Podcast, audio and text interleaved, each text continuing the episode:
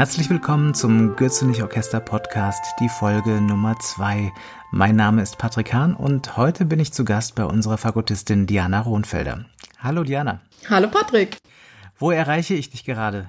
Du erreichst mich in Köln in meinem Wohnzimmer. Und fällt dir die Decke schon auf den Kopf nach den vielen Tagen in der Wohnung? Noch nicht ganz. Ich weiß mich noch gut zu beschäftigen im Moment. Aber ich finde es natürlich schade, dass wir keine Live-Konzerte geben können. Wie beschäftigst du dich denn? Bei meinem letzten Anruf bei Tom, der hat erzählt, er beschäftigt sich eigentlich den ganzen Tag mit Rohre bauen und mit Üben. Üben tue ich auch. Ich habe nämlich überlegt, wenn man Prüfungen machen darf, dass ich meinen Konzertexamensabschluss dieses Jahr noch mache. Das heißt, du hast noch nicht mal einen Abschluss und spielst schon im Gürzenich-Orchester? Ich habe schon einen Masterabschluss, aber ich habe noch einen Studiengang, Konzertexamen einfach draufgesetzt. Was war denn die erste Musik, die du heute Morgen gehört hast? Also bei mir läuft eben eigentlich 24 Stunden am Tag Musik, wenn ich das mal so sagen kann. Und ist sehr unterschiedlich, weil ich mir oft einfach eine Playlist ähm, auf Spotify rein tue, zum Beispiel mit französischen Chansons. Des yeux qui font baisser les miens, un rire qui se perd sur sa bouche, voilà le portrait sans retouche de l'homme auquel j'appartiens. Brigitte Bardot oder Charles Trenet oder Edith Piaf. Ich höre dann kreuz und quer und oft stoße ich dann auf Lieder, die ich einfach schön finde. Des mots de tous les jours, que ça me fait quelque chose. Il est entré dans mon cœur une part de bonheur dont je connais la cause.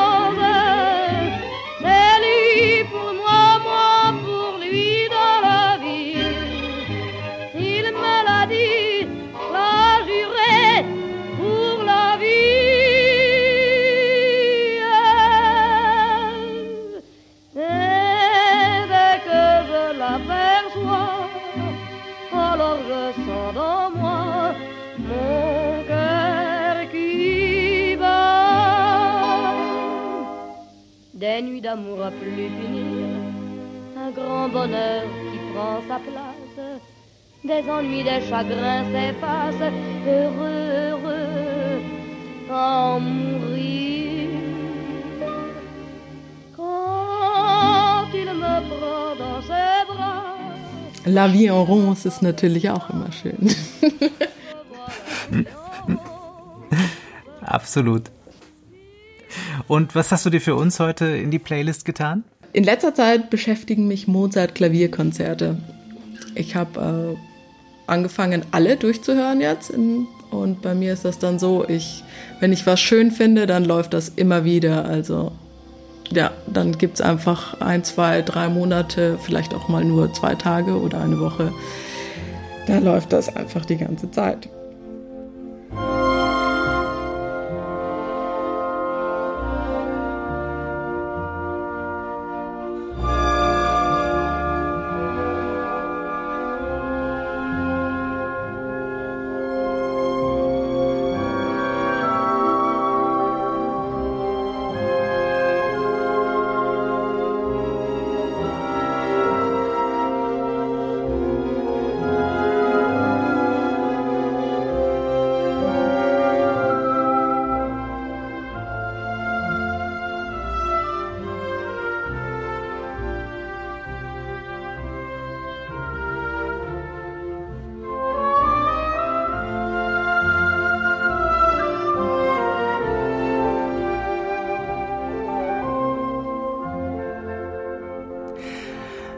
Wie bist du denn auf die Mozart-Klavierkonzerte begonnen? Gab es da einen bestimmten Anlass, dich damit zu beschäftigen?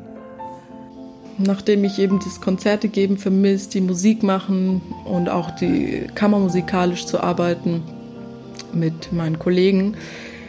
Wenn ich jetzt sofort auf der Stelle was spielen könnte, was würde ich gerne spielen? Und da dachte ich mir, ein Mozart-Klavierkonzert fände ich jetzt schön.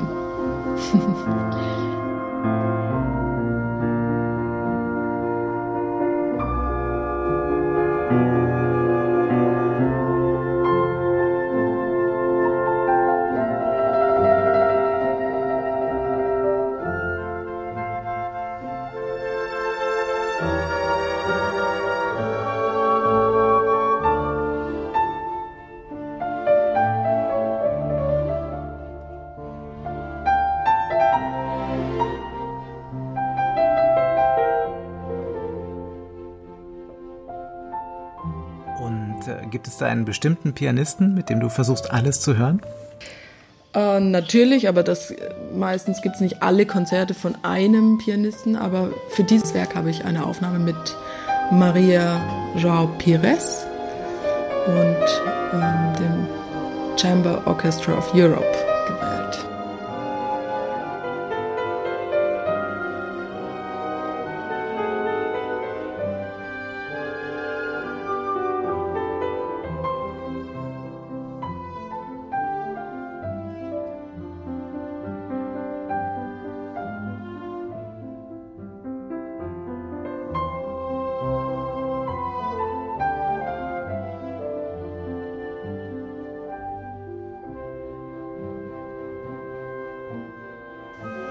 Als ich das angehört habe, dachte ich mir, ich kenne im zweiten Satz eine Melodie. Und dann ist mir wie Schuppen von den Augen gefallen, dass ich das früher ungefähr 300 Mal am Tag angehört habe, weil wir ein kleines Keyboard zu Hause hatten, ein Mini-Keyboard. Da gab es eine Demo-Taste und da konnte, das hat eben ein Stück abgespielt und das war dieser zweite Satz. Und ich habe dann noch meine Mama angerufen und gefragt, hast du dieses Keyboard noch? Kannst du das einmal abspielen für mich? Und äh, dann eben festgestellt, ja, das ist das, dieser zweite Satz aus dem Klavierkonzert.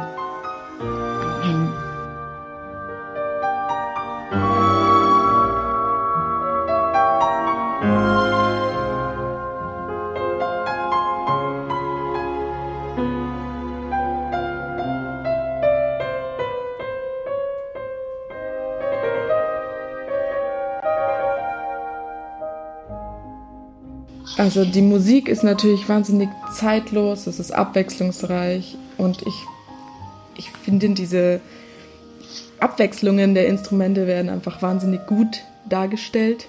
Ich empfinde eine wahnsinnige Spielfreude, wenn ich das anhöre. Ich hoffe, das hat Maria Joao Perez auch so gesehen und gefühlt, ähm, aber das kommt bei mir auf jeden Fall an.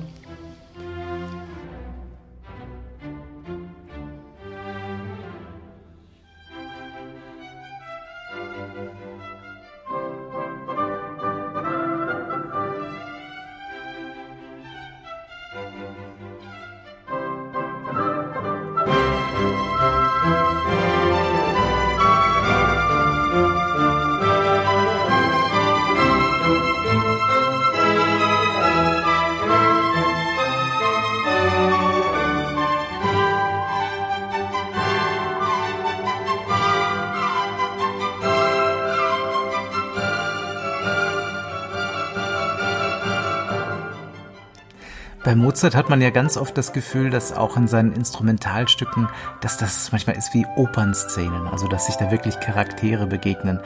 Was für ein Charakter ist das Fagott? Irgendwie so ein Figaro.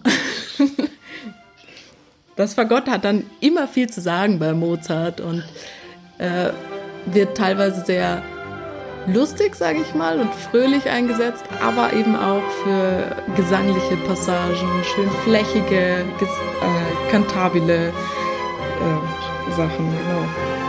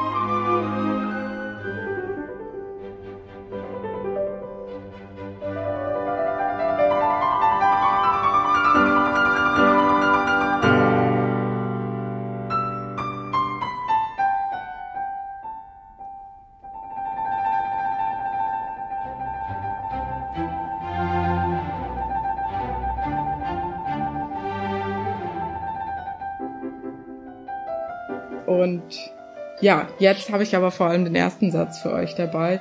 Ich finde es wahnsinnig spannend, weil Mozart dieses Konzert innerhalb von kürzester Zeit geschrieben hat, von vier Wochen und am Tag vorher erst fertig geworden ist. Es gab nur eine Anspielprobe damals mit ihm selbst als Solisten. Und ja, also das finde ich einfach besonders, dass dann so ein schönes Werk zum Anhören und Spielen rauskommt.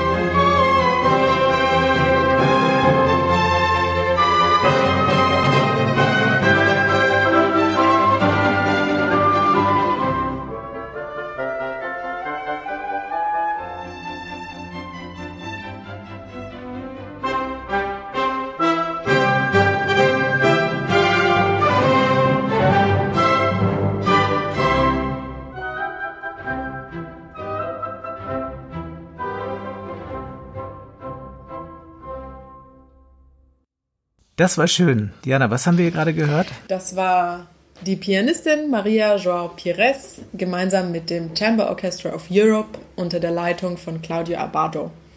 Gespielt haben sie den ersten Satz Allegro des 21. Klavierkonzerts in C-Dur von Wolfgang Amadeus Mozart. Köchelverzeichnis 467. Toll, dass Sie dabei waren. Vielen Dank für deine Musikempfehlung, Diana. Ich freue mich, wenn wir uns hoffentlich bald wieder in einem Konzert wiedersehen. Äh, am Ende natürlich die obligatorische Frage, wen würdest du dir wünschen, dass ich als nächstes anrufe? Von wem würdest du gerne erfahren, was er oder sie hört? Mich würde wahnsinnig interessieren, was mein Kollege, der Gary, der Gerhard Dierig, zu Hause hört, in dieser Zeit vor allem.